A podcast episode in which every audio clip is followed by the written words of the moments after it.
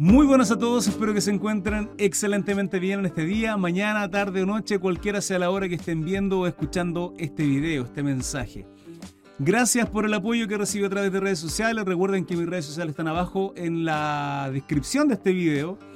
Em, y lo digo porque principalmente a través de Facebook y TikTok estoy haciendo los estudios bíblicos. Lo que viene a continuación es el estudio del capítulo 9 del libro a los Romanos.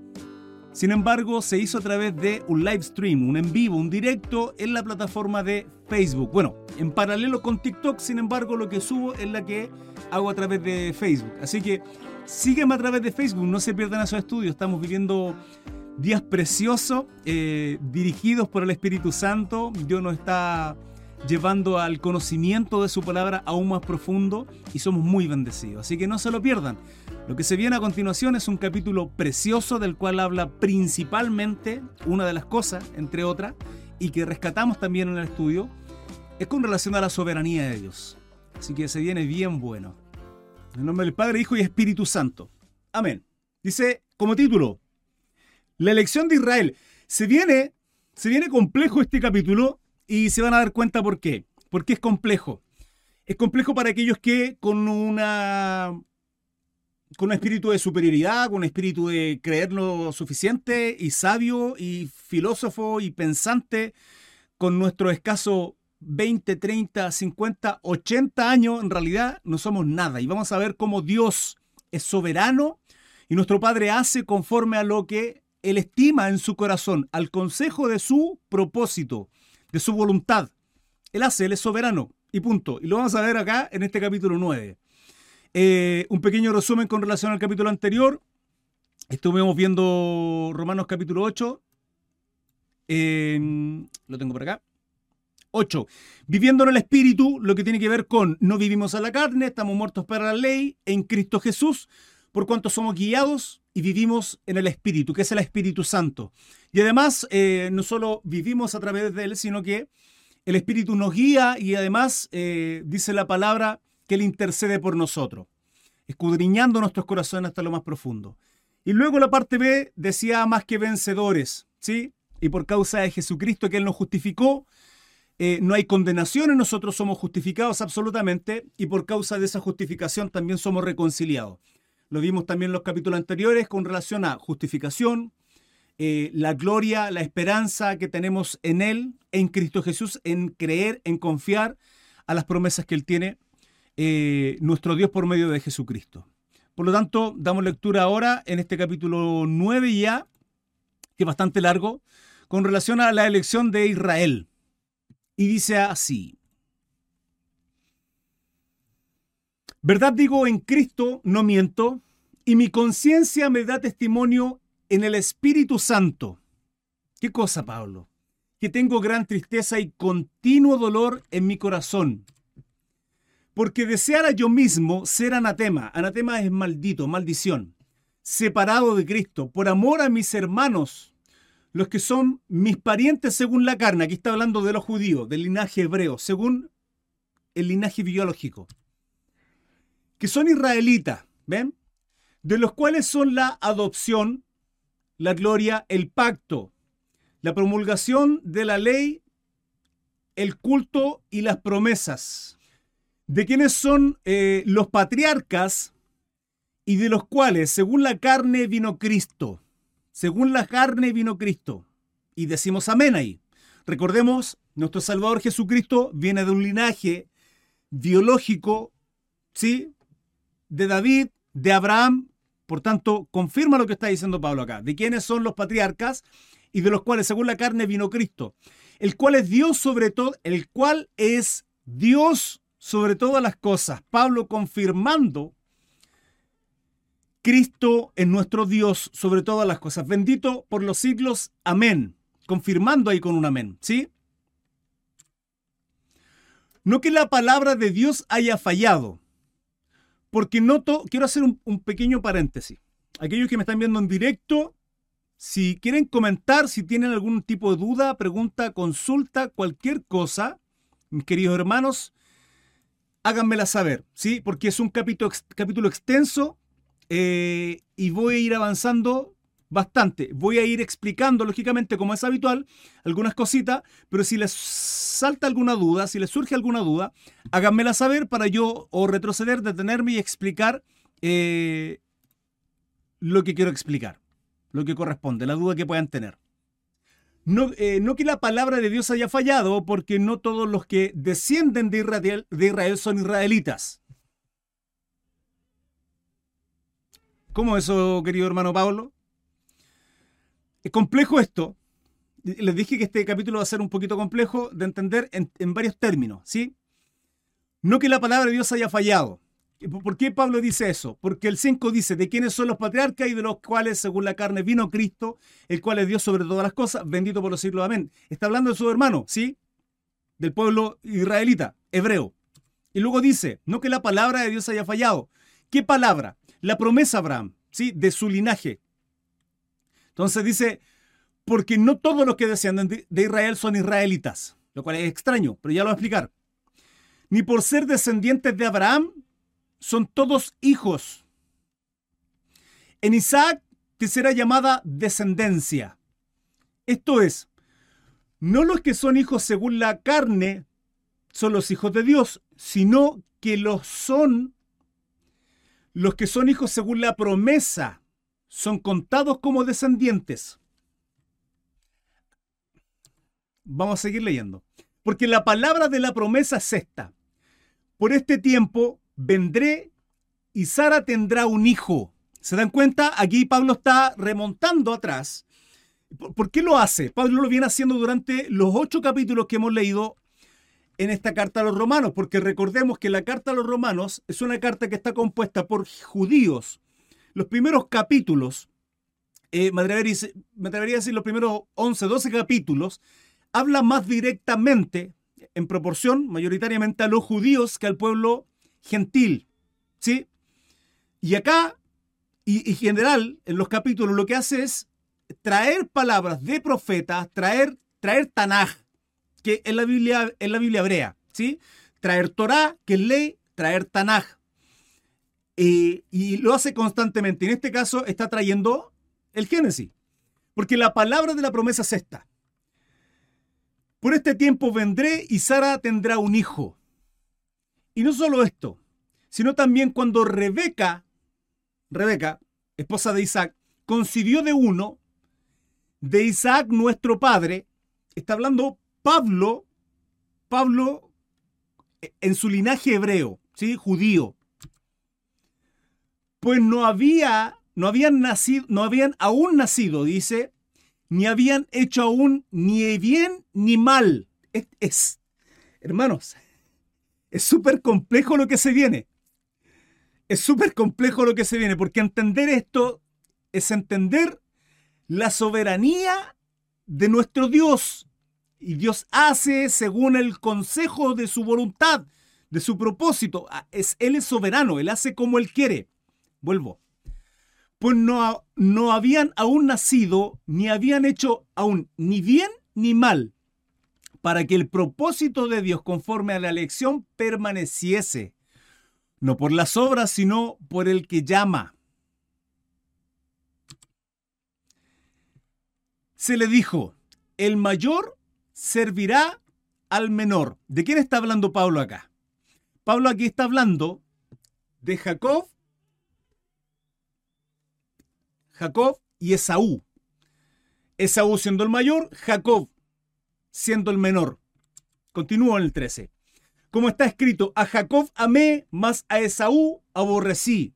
Entonces Pablo dice, versículo atrás, pues no habían aún nacido, ni habían hecho aún ni bien ni mal para que el propósito de Dios, conforme a la elección, permaneciese, no por las obras, sino por el que llama. ¿Por quién? Por él porque Él así lo quiso, porque en su soberanía Dios lo quiso. Punto. Pero, pero Cris, ¿cómo es posible? Así lo quiso Dios. Punto. ¿Sabremos tú y yo el por qué? Profundo no. ¿Podemos de alguna manera eh, creer, pensar el por qué? Sí. Y, y yo puedo tener mi argumento de por qué pienso, creo, imagino que es así. Y el hecho de que, y lo he explicado en otras ocasiones, lo expliqué, no recuerdo en el directo anterior, lo anterior al anterior, que tiene que ver con uno de los atributos de nuestro Dios. Uno de los atributos de nuestro Dios es la omnisciencia. Dios todo lo sabe y trasciende el tiempo. Trascender el tiempo implica que, que Dios conoce los hechos que van a ocurrir. No por nada Él tiene profetas. Profetas que no solo hablaban en un tiempo presente, sino también en profecía futura. No solo hablaban de un juicio que estaba ocurriendo, que iba a Dios, sino también a futuro, porque Dios conoce los tiempos.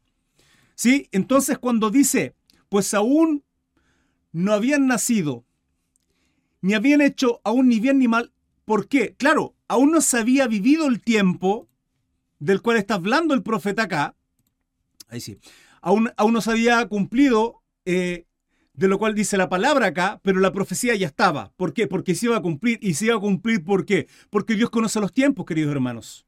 Dios conoce los tiempos y de ahí uno puede entender el por qué la predestinación y el por qué él, él sabía lo que iba a ocurrir. Se dijo que el mayor servirá al menor. Continuó. Como está escrito en el 13, dice, a Jacob amé, más a Esaú aborrecí. ¿Qué pues diremos?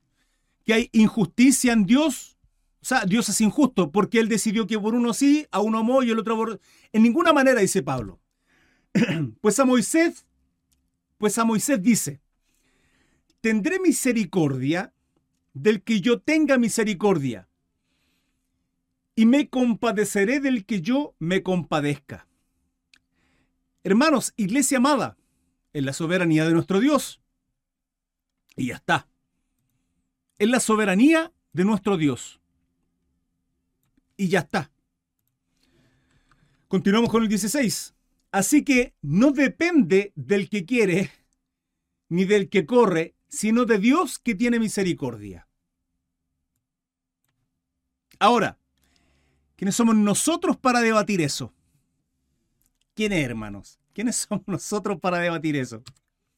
Porque la escritura dice a Faraón, para esto mismo te he levantado para mostrar en ti mi poder y para que mi nombre sea anunciado por toda la tierra.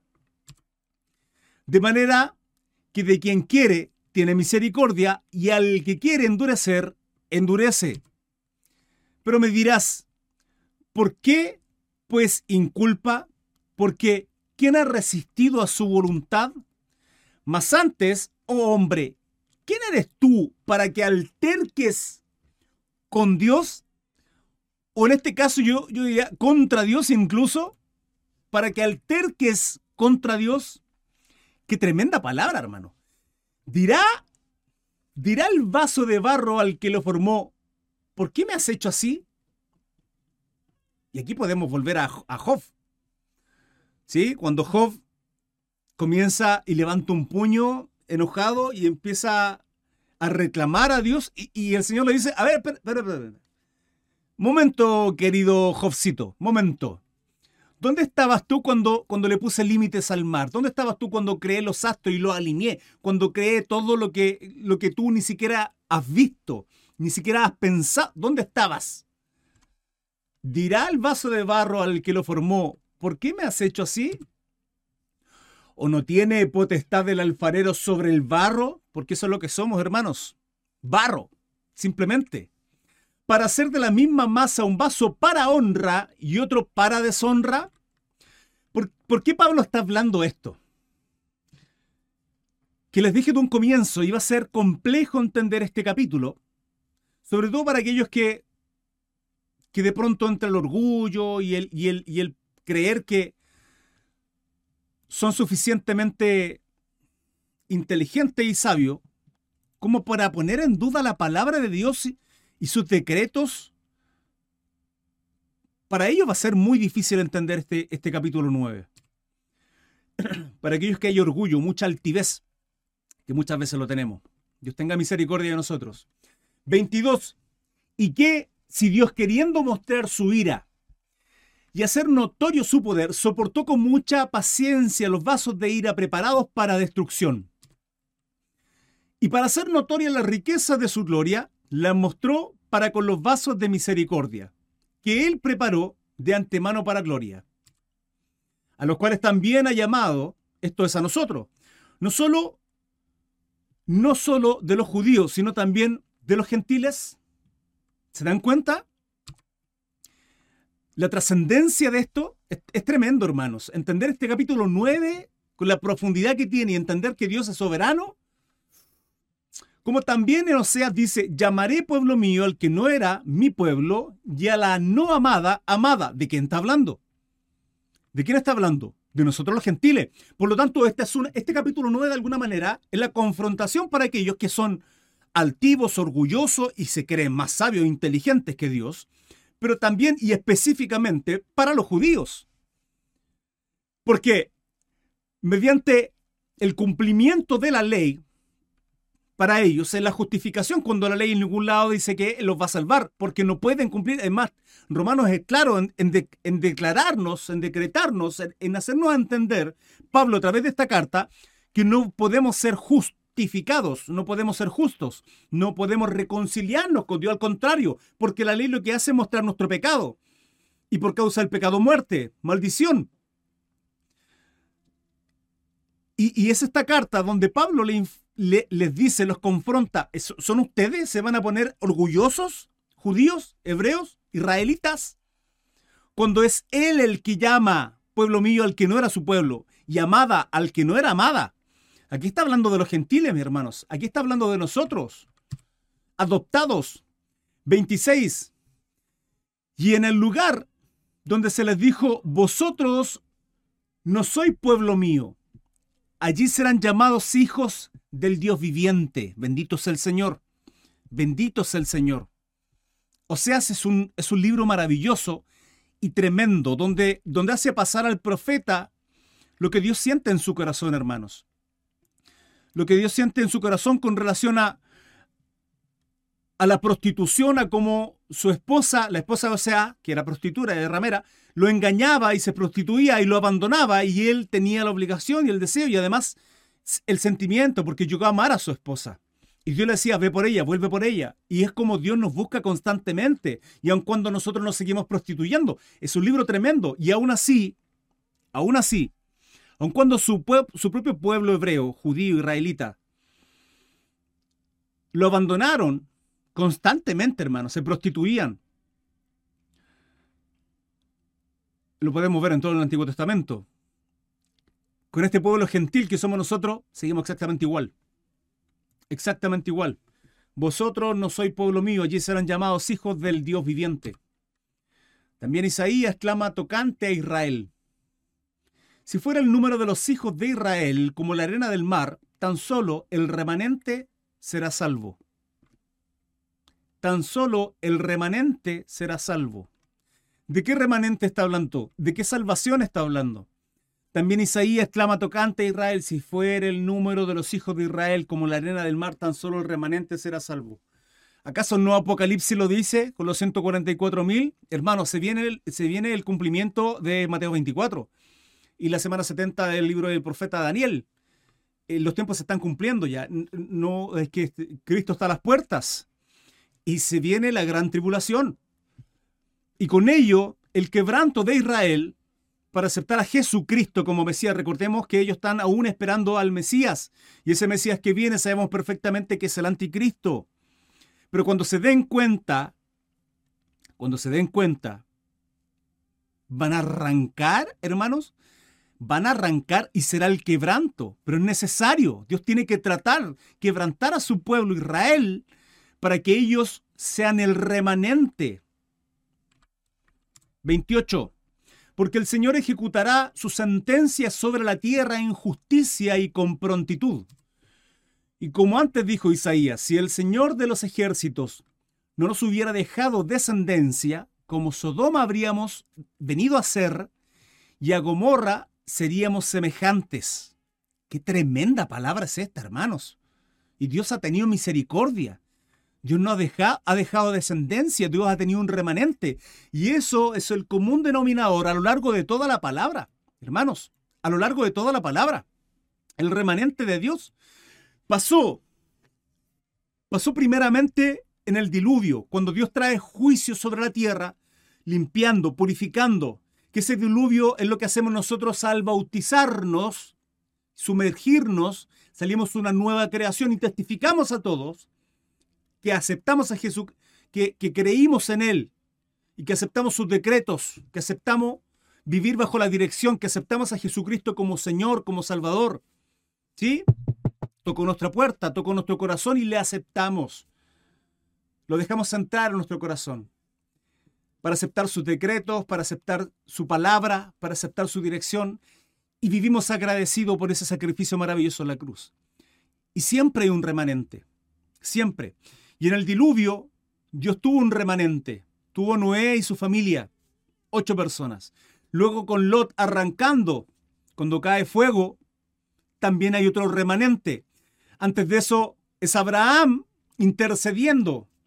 Y como buen judío, como buen hermano judío, comienza a negociar con Dios, ¿ah? con Jehová perdóname Señor, no quiero, no quiero se moleste, pero si hay 50 justos, destruirá, no, no lo destruiré por amor a esos 50.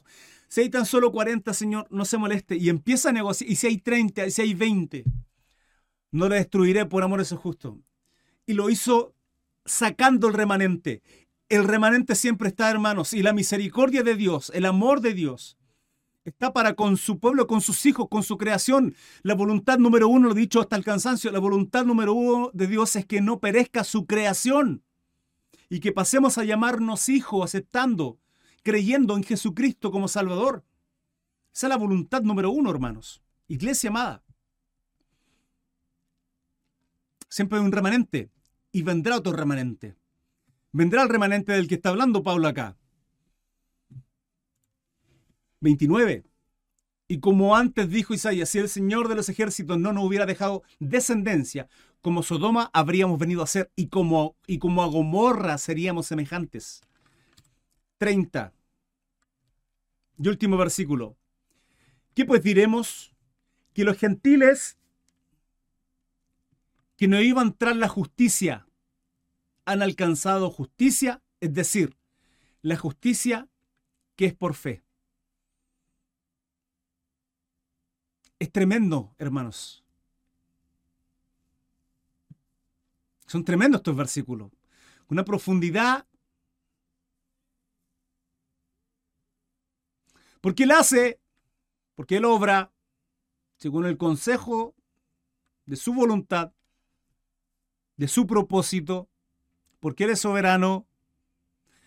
Este, capítulo 9 muestra de una manera, pero fabulosa la soberanía de nuestro Dios. Hermanos, muestra la soberanía. Y es que Dios no tiene que pedir permiso a nadie. Dios no tiene que consultar a nadie. Él hace como Él quiere. Él obra según Él quiere, su propósito. Pero el propósito de Dios es, que alcancemos justicia. Es que alcancemos justicia.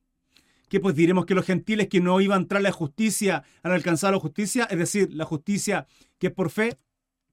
Mas Israel, que iba tras una ley de justicia, no la alcanzó. No la alcanzó. ¿Por qué? Porque iban tras ella no por fe, sino como por obras de la ley, pues tropezaron en la piedra de tropiezo. Y termino con el 33. Como está escrito, y aquí pongo en Sión piedra de tropiezo y roca de caída y el que creyere en él no será avergonzado.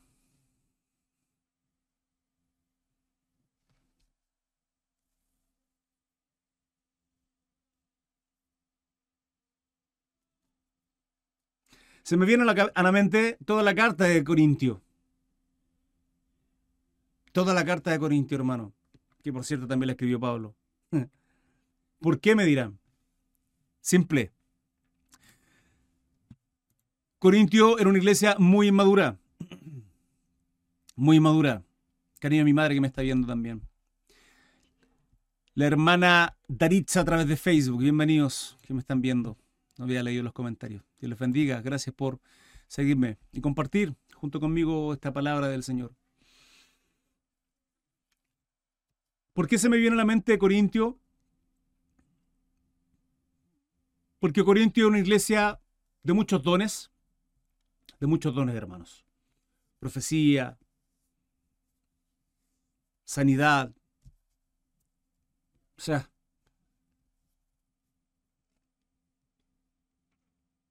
lengua, etcétera. Muchos dones. Desordenada. Pero Pablo les dice, pueden tener todos los dones, todos, los que Dios haya puesto en sus hijos, en sus siervos. Pero si no tienen amor, Ahora, ¿qué tiene que ver Corintio con esto, con esto escrito, con este capítulo 9? Porque la conclusión de Pablo es esa. ¿Qué pues diremos que los gentiles que no iban tras la justicia alcanzaron la justicia, es decir, la justicia que es por fe? Mas Israel, dice el 31, que iba tras una ley de justicia no la alcanzó. No la alcanzó, hermanos, no la alcanzaron. ¿Por qué? Porque iban tras ella, no por fe, sino como por las obras de la ley, pues tropezaron en la piedra de tropiezo. No iban, no, es, no iban por fe, no iban traía por fe, sino por las obras de la ley, el cumplimiento de querer hacer, obedecer y no iban a poder hacerlo nunca. Y actualmente siguen haciendo lo mismo. Muchas iglesias, muchos predicadores judaizando. ¿Por qué? Porque piensan que comiendo kosher, guardando Shabbat, circuncidándose, etcétera, etcétera. ¿Sí? Pesaj y todas sus fiestas. Creen que con esa liturgia, que con esa, con esa ley ceremonial, van a alcanzar salvación. Hermanos, no van a alcanzar salvación porque no es por el cumplimiento de la ley. Venimos nueve capítulos leyéndolo y Pablo vuelve, a, confirmarlo, se lo vuelve a confirmar a los hermanos judíos que estaban ahí en Roma, reunidos con gentiles. Pablo les habla a través de esta carta y los confronta, diciéndoles que van ustedes, van a, ustedes van a levantar un puño en alto, entonces, y van a decir, ¿por qué Dios? Como si, ¿por qué, por qué Dios acepta a los gentiles? ¿Por qué dio esto a los gentiles? ¿Por qué el gentiles y nosotros que venimos ¿Ustedes en serio? Porque Dios hace como Él quiere, porque es soberano. Es soberano y en esa soberanía hay que entender que hay cosas que tú y yo vamos a padecer, vamos a vivir, porque es necesario, porque es el propósito de Dios, porque Dios quiere que así sea. ¿Por qué? Porque estamos como niños, hermanos, a la mesa, como niños. Estamos como niños a la mesa, diciendo, no, no quiero esta verdura, no quiero esta zanahoria, no me gusta la cebolla en serio diciéndole a Dios lo que nos gusta, lo que queremos, lo que no queremos y preguntándole, Señor, ¿por qué? ¿Por qué a mí? Ah, no, hermano, es que eso suena a mucha arrogancia. Entonces yo no pregunto el por qué a mí, sino el para qué a mí. O sea, hay un propósito. Señor, acepto que a mí sí, pero ¿para qué? ¿En serio? Aún ahí, aún ahí hay soberbia, hermano. Aún ahí tenemos soberbia al preguntarle a Dios para qué. Hermanos, basta con saber Basta con conocer a Dios y por eso es importante que conozcamos a nuestro Padre, para entender que nuestro Padre es amoroso, es perfecto, justo, misericordioso. Todo lo que Él desea para con nuestras vidas hay un, hay un propósito. Y dice la palabra, lo leímos, Romano 8, que todas las cosas nos ayudan a bien, todas. Todas nos alcanzan, porque hay un propósito en Él. Entonces, si sabemos que todas las cosas nos ayudan a bien, aquellos que amamos a Dios, porque Dios tiene un propósito. Entonces yo no digo por qué a mí, no. Tampoco pregunto el para qué a mí, simplemente obedezco callado y me como las verduras. ¿Por qué? Porque papá sabe. Porque papá es soberano, hermanos. Papá soberano. Aún el preguntar el para qué, no, papá sabe. Hay situaciones en las cuales nosotros decimos a nuestros hijos, qué sé yo, a, las 7 en casa. Pero papá, muy temprano mis amigos juegan. Estoy diciendo a las 7 en casa. Y tú te entras a las 7 en casa. Yo no te voy a explicar el por qué. No te quiero asustar. Hay cosas que tú no vas a entender. Yo quiero que seas niño. La responsabilidad de cuidarte y todo el resto lo asumo yo. Los riesgos lo asumo yo. Los miedos lo asumo yo. Lo que veo alrededor lo asumo yo. Dios sabrá el por qué, hermanos. Tú simplemente acéptalo. Y Pablo está diciendo acá eso. Recordemos, no es Pablo, es Dios en la dirección del Espíritu Santo a través de Pablo, hablándonos. En la dirección del Espíritu Santo en un varón como Pablo, evangelizando, doctrinando, exhortando a sus hermanos judíos. ¿Y por qué Pablo? Por eso Pablo parte, parte el capítulo diciendo, se los coloco a aquellos que me siguen en Facebook, nuevamente. En el 9, Dice el 3. Porque deseara yo mismo ser anatema, separado de Cristo por amor a mis hermanos, los que son mis parientes según la carne. O sea, eh, Pablo, Pablo aún, aún mostrando amor y quebranto por sus hermanos. Y luego sale con todos estos versículos. Es el Espíritu Santo, el Espíritu Santo obrando a través de Pablo en esta carta. Es tremendo, hermanos.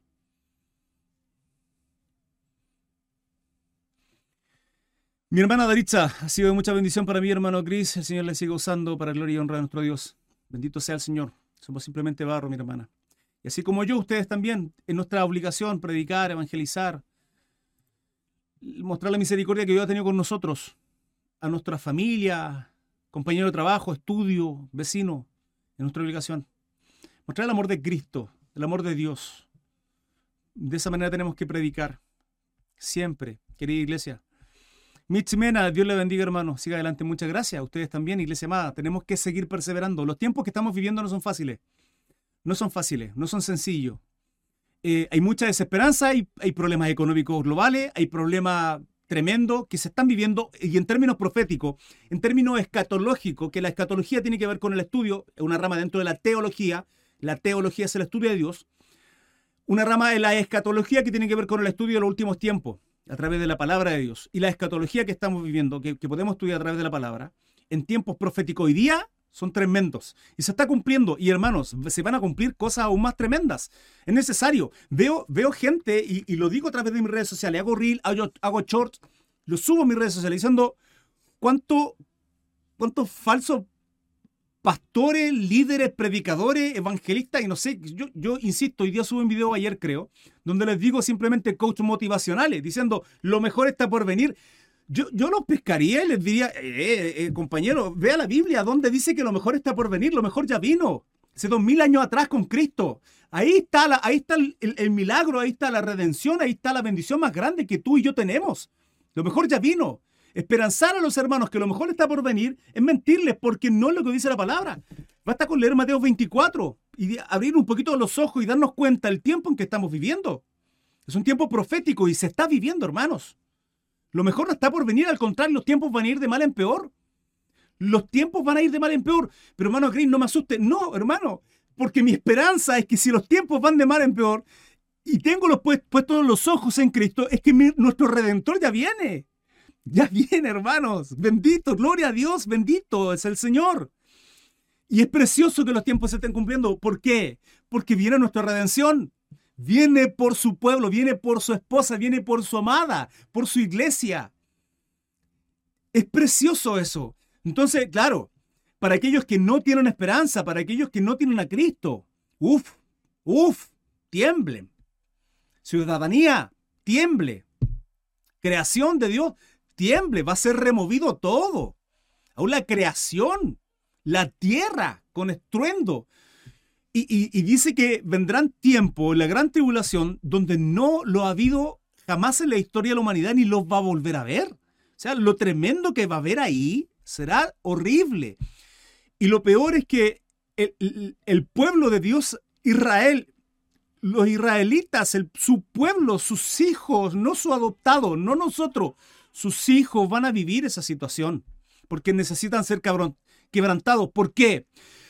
Cuando tenemos un hijo y le decimos, Juanito, bájate de ahí arriba porque te vas a caer. Juanito, sigue ahí arriba. ¿Papá profeta? No. ¿Hijo de profeta? No. Pero es evidente. Si este cabezón se va a caer porque eh, tarde que temprano va a pasar. Juanito, bájate de ahí, hombre, que te vas a caer. Uno ya se, se hastía. Llega un momento en que como papá uno dice, ya sabes qué, déjalo. Ahí quedó Juanito, en el suelo. Papá, usted es ¿no? Si esto es un ejemplo. Lógicamente uno va y lo saca.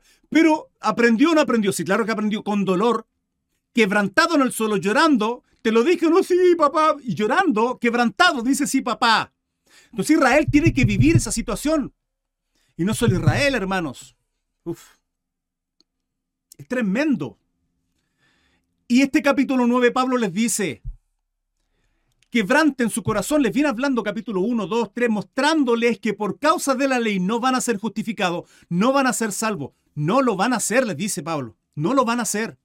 Es por fe. ¿Y por qué Israel no alcanzó? Porque no porque no tuvieron fe, sino porque hicieron la obra por, por querer hacer la obra y, por fe. Pone a, pone a, Abraham de ejemplo, y lo estudiamos, donde dice que Abraham alcanzó justificación porque por, por creer, cuando ya era viejo, hermano, 100 años. Y Dios le dice, Jehová le dice, tendrás una descendencia inimaginada, incalculable, no podrán, mira la estrella, la ves y cuéntala de si va a poder, no va a poder ser enumerada, porque no solo estaba tu linaje biológico ahí, Abraham, sino también estaba tu linaje espiritual, que somos nosotros. Él es padre de la fe. Y es nombrado no solo en romano, sino también en hebreo, como un estandarte. Querido Mario Ariel Vera, saludos para usted, mi hermano. Dios le bendiga. ¿De qué parte de Chile eres? De Santiago de Chile. Entonces, es tremendo entender que la soberanía de Dios, Dios obra según el consejo de su propósito, de su voluntad. Él hace como Él quiere, porque Él es Dios. Punto. Y por tanto, nos comemos la verdura, nos comemos la zanahoria, la cebollita y aceptamos. ¿Por qué a mí? No. ¿Para qué a mí, Señor, hay un propósito? No, si lo hay, usted callado, usted haga. ¿Qué hago? Busco de Dios, me santifico, leo la Biblia, sigo orando, me sigo forzando. Hermano Cri, eh, fallo. Si yo también, ¿qué quiere verme a mí como ejemplo, como esposo? Hable un rato con mi esposa, hablo un rato con mis hijos. Soy un mal ejemplo, hermano, pero ahí está el que Dios conmueva nuestro corazón y nos quebrantemos y entendamos que en cada uno de nuestros roles tenemos que ir perfeccionándonos, ir creciendo como esposo, como, como padre, como hermano, como amigo, como siervo, como empleado, como empleador, como, como empresario, cual sea tu rol, cual sea nuestro rol, tenemos que glorificar a Dios con nuestros talentos y con aquellos dones que Dios pone en nuestro corazón y en nosotros. ¿Para qué? Para hacer de edificación a la iglesia. Bendito es el Señor. ¿Sí o qué, iglesia amada? ¿Sí o no? Precioso capítulo 9 para entender la soberanía de Dios que Él hace conforme a lo que tiene en su corazón, en sus propósitos. Dios sabe el porqué. Y Él hace vasos de honra y vasos para deshonra también, así lo dice el versículo. Es importante entender que tenemos que someternos a Dios, obedecerle simplemente y tener fe. No hacer las cosas por hacerlas, no ser religiosos, sino tener fe. Uno de los errores que cometen muchas veces o, no muchas veces, más bien dicho, hasta el día de hoy, aquellos que judaizan o, intentan justificar o salvarse por medio de la ley, es que lo hacen simplemente por las obras de la ley y no por fe. Lo hemos estudiado hasta ahora, desde el capítulo 1 de Romanos hasta el 9, y Pablo nos confirma con relación a aquello. La única forma de ser justificados es a través del de la fe, del creer en nuestro Salvador Jesucristo. Así que damos gracias a nuestro Salvador por, ese, por esa redención maravillosa, por, por darnos la posibilidad de ser llamados sus hijos. Nos queda más que obedecer, no nos queda más que simplemente ser dirigidos por el Espíritu Santo a diario. Santificación, porque sin santificación nadie verá al Señor, dice la palabra. Así que hermanos, eh, síganme a través de redes sociales, principalmente en Facebook. Y aquellos que quieran también compartir, eh, denle a compartir. Den un buen like, comenten abajo, se lo agradeceré muchísimo. Besitos para todos, que Dios les bendiga y tengan un precioso día. Hasta luego. Chao, chao.